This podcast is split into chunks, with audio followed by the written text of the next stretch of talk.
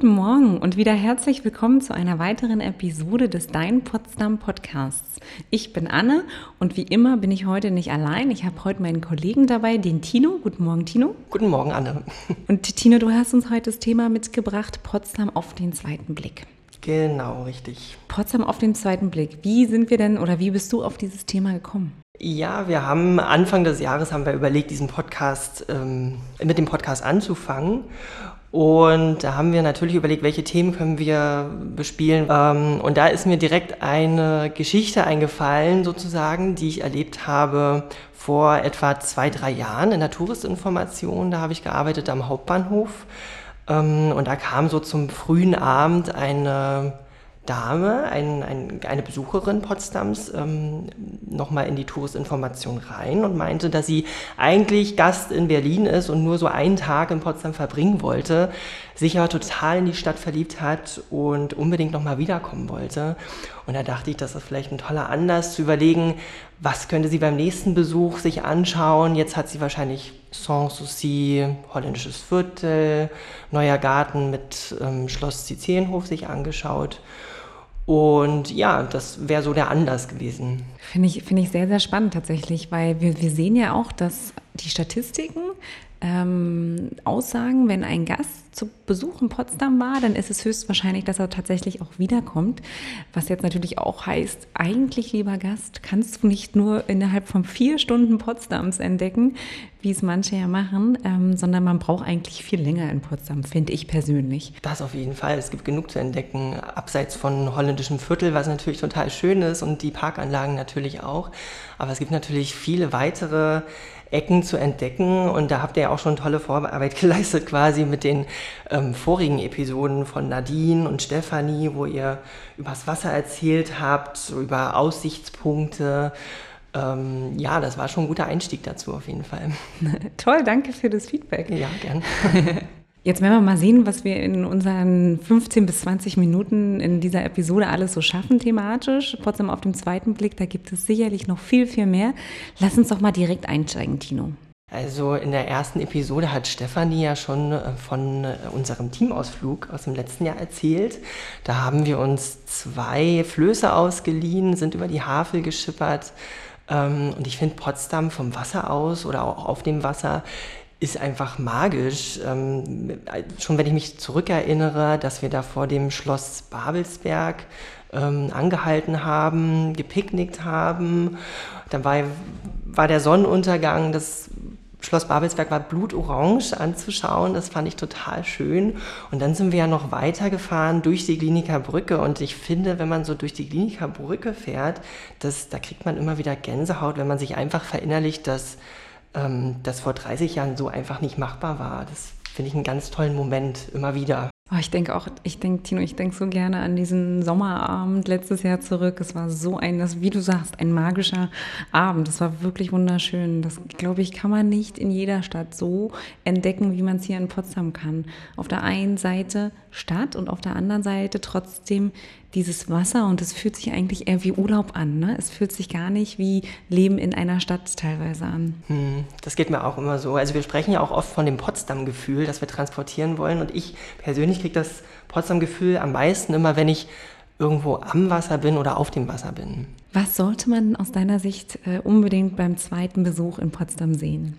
Unbedingt. Na gut, das sind alles nur Vorschläge, aber ich würde auf jeden Fall am Wasser bleiben als erstes ähm, und würde nach Kleinglinike zum Beispiel gehen. Wenn man nach Kleinglinike geht und dann nicht drüber auf die Babelsberger Seite spaziert, sondern auf der Seite von Kleinglinike bleibt und immer weiter geradeaus läuft, kommt man am Griebnitzsee entlang.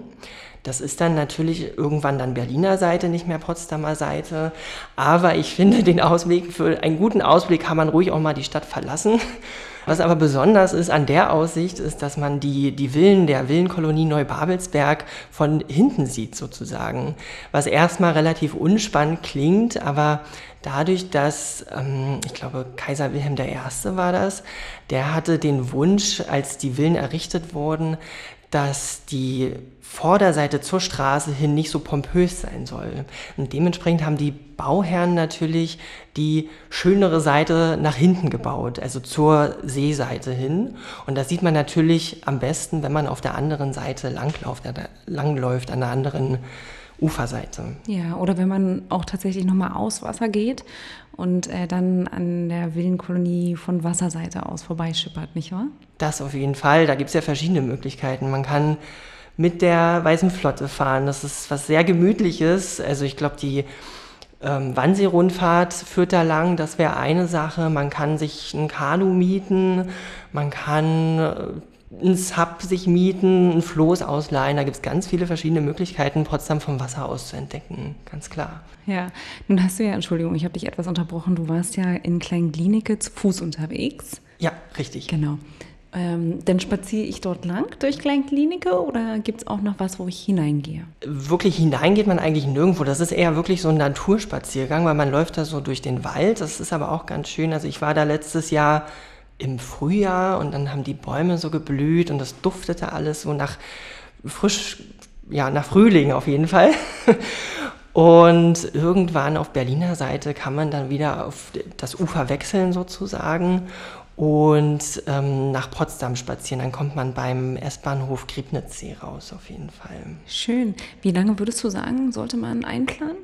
Also wenn man wirklich einmal komplett rumgeht um den Griebnitzsee, würde ich jetzt mindestens zwei Stunden einplanen, wenn nicht sogar länger. Ja. Okay, und ähm, das Terrain ist entspannt zu spazieren, oder? Das ist das total entspannt. Berge. Sind jetzt keine großen Berge. Man kann natürlich auch links abbiegen, da sind noch so ein paar Berge und ähm, kann da auch hoch, wer ähm, total ambitioniert ist, aber ich finde es einfach entspannter, am Ufer lang zu laufen.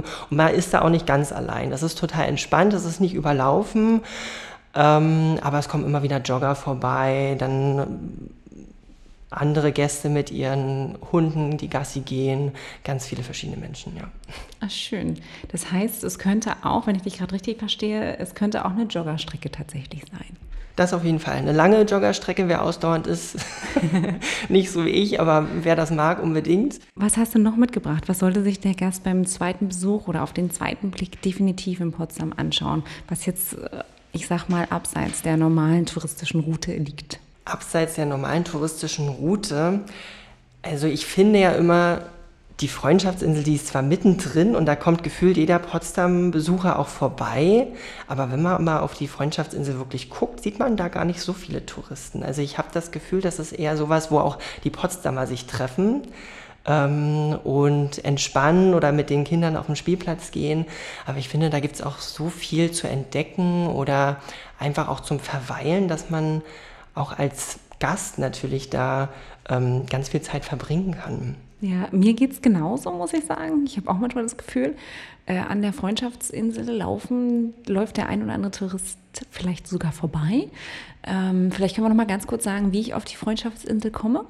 Auf die Freundschaftsinsel kommt man am besten von der Langen Brücke aus. Das ist so eine der wichtigsten Brückenverkehrsadern hier in der Stadt, ähm, direkt neben dem Hauptbahnhof gelegen, also auf dem Weg vom Hauptbahnhof zum Alten Markt, direkt dazwischen sozusagen. Genau, und dann quasi auf der rechten Seite laufen und einmal einen kleinen Abbieger auf die Insel machen. Ja, und dann ist man eigentlich schon direkt auf der Insel, hat erstmal eine große, weite Wiese vor sich. Da kann man picknicken, da kann man einfach mal ähm, die Zeit laufen lassen sozusagen. Ähm, man kann aber auch weiterlaufen, da ist noch ein gemütliches Café mit so einem, ja, mit einem kleinen Biergarten dran. Man kann sich Boote ausleihen und natürlich für die Gartenliebhaber die Stauden, die Försterstaudengärten. Genau. Über den ähm, Karl Förster bzw. über den Karl Förster Garten haben Nadine und ich auch schon mal gesprochen in einer anderen Episode. Ähm, das war jetzt nicht, glaub, ich glaube, ich kann mich recht erinnern, es war nicht über ähm, die Freundschaftsinsel, sondern über den Garten, den es zu besichtigen gibt in Bornstedt tatsächlich. Nur mal als kleine Randinformation. Ja, genau. Der ist ja nicht direkt im Zentrum, aber auch gut erreichbar. Und die Freundschaftsinsel ist umso besser erreichbar. Und da hat er natürlich auch seine Spuren hinterlassen. Ähm, das Witzige ist, da sind natürlich auch die ganzen Stauden sind auch beschriftet. Und er hat den äh, Pflanzen auch immer so lustige Namen gegeben. Jetzt muss ich gerade mal schmulen, ehrlich gesagt. Ähm, sowas wie Landhochzeit, ähm, wenn schon, denn schon oder Juliglut, also ganz verschiedene lustige Namen, die da auftauchen. Ja. Wahnsinn, das wusste ich gar nicht. Vielleicht sollten wir mal eine Episode zu Karl Förster machen. Ja, Hört also es gibt genug zu erzählen, glaube ich. Ja, ja, schöne Namen auf jeden Fall. Ja. Tino, wie geht's dann weiter? Also Freundschaftsinsel hast du jetzt gesagt, du hast Kleinkliniker erwähnt. Mhm. Ähm, was, was könnte man noch auf den zweiten Blick sich ansehen? Also ich denke da gerade sehr pragmatisch. Also ich bekomme jetzt am Wochenende selbst auch Besuch von Freunden aus Hildesheim und die waren auch schon mal in Potsdam. Und ich bin, was Haushalt angeht, immer sehr, ich nenne es effizient. Also ich möchte, ich möchte so wenig Arbeit wie möglich machen und deswegen gehen wir Sonntag auf jeden Fall frühstücken. ähm, da habe ich auch kurz überlegt, wo gehen wir eigentlich hin? Es gibt so viele schöne Cafés in der Stadt, aber bei mir um die Ecke ist die Biosphäre und da wollen wir das einfach mal ausprobieren, dort frühstücken zu gehen. Ach toll, ist das der, der Tropenbrunch? Nein, das ist nicht direkt der Tropenbrunch, da gibt es spezielle Termine für. Das ist jetzt sozusagen in Anführungszeichen nur das Frühstück. Okay, dann, dann halt uns mal auf dem Laufenden, was du da für Feedback mitbringst. Bitte. Ja, sehr gerne. Also ich habe schon ein bisschen was gelesen, dass die viel auf ähm, regionale und saisonale Küche achten. Es ist ja im Restaurant Urwaldblick da ah. freue ich mich schon so ein bisschen drauf, weil man da natürlich nicht nur draußen sitzen kann, sondern auch drin. Ähm, das ist A natürlich eine wettersichere Sache und zweitens hat man auch das ganze Jahr über ähm, warme Temperaturen, sommerliche Temperaturen, angenehmes Klima. Man hört ab und zu das Gewitter. Ich glaube, einmal die Stunde ist da auch Gewitter in der Biosphäre. Und das wird, glaube ich, ein spannendes Erlebnis, wenn man zum Frühstück sowas alles hört. Ja, ja, auf jeden Fall. Geht ihr denn auch noch danach komplett in die Biosphäre? Guckt ihr euch die Biosphäre noch an? Ist es Teil des Frühstücks sogar? Oder? Das machen wir spontan dann. Also das ist offiziell erstmal nicht Teil des Frühstücks. Man kann dann noch den Eintritt dazu kaufen und dann die Biosphäre natürlich noch besichtigen. Ja. Ah ja, alles klar. Mein Sohn war letztens zu einem Kindergeburtstag übrigens in der Biosphäre ähm, und hat an, so, an, einer Führung teilgenommen zum Kindergeburtstag. Ach super. Und ähm, die Kinder sind alle ganz begeistert nach Hause gekommen. Also die haben auch erst etwas gegessen, haben dann die Führung mitgemacht. Also die Führung nannte sich Schatzsuche. Mhm. Ähm, und die Gruppe war so zwischen, ich glaube zwischen vier- bis sechsjährigen. Ähm, für die Vierjährigen waren vielleicht die, Sch die Schatzsuchen noch ein bisschen schwierig, mhm. aber die Gruppe hat sich super gut zusammengefunden und am Ende waren sie natürlich im Luftschiff. okay. ähm, und das war das Highlight. Äh, aber der Schatz an sich war natürlich auch großes, großes Kino, wurde ganz viel darüber erzählt. Ja, das ist doch für kleine Jungs das Größte, irgendwie einen Schatz zu suchen. Und ich glaube, im Dschungel ist das immer ganz spannend, so für, gerade für Kinder. Und wenn man mit der Familie in Potsdam ist, ist die Biosphäre, sollte auf jeden Fall mit auf dem Plan stehen. Ja, finde ich auch, finde ich auch. Vor allen Dingen, weil es halt eine wettersichere Variante halt auch ist. Ne? Wenn, hm. wenn du mal vielleicht einen Tag hast, der etwas verregnet ist oder, oder, oder. Aber auch bei warmen Tagen ist es teilweise in der Biosphäre mittlerweile fast angenehmer. ja, wenn man draußen 30 Grad hat, sind 23 Grad, 20 Grad in der Biosphäre auf jeden Fall angenehmer. Ja. ja. Sehr schön.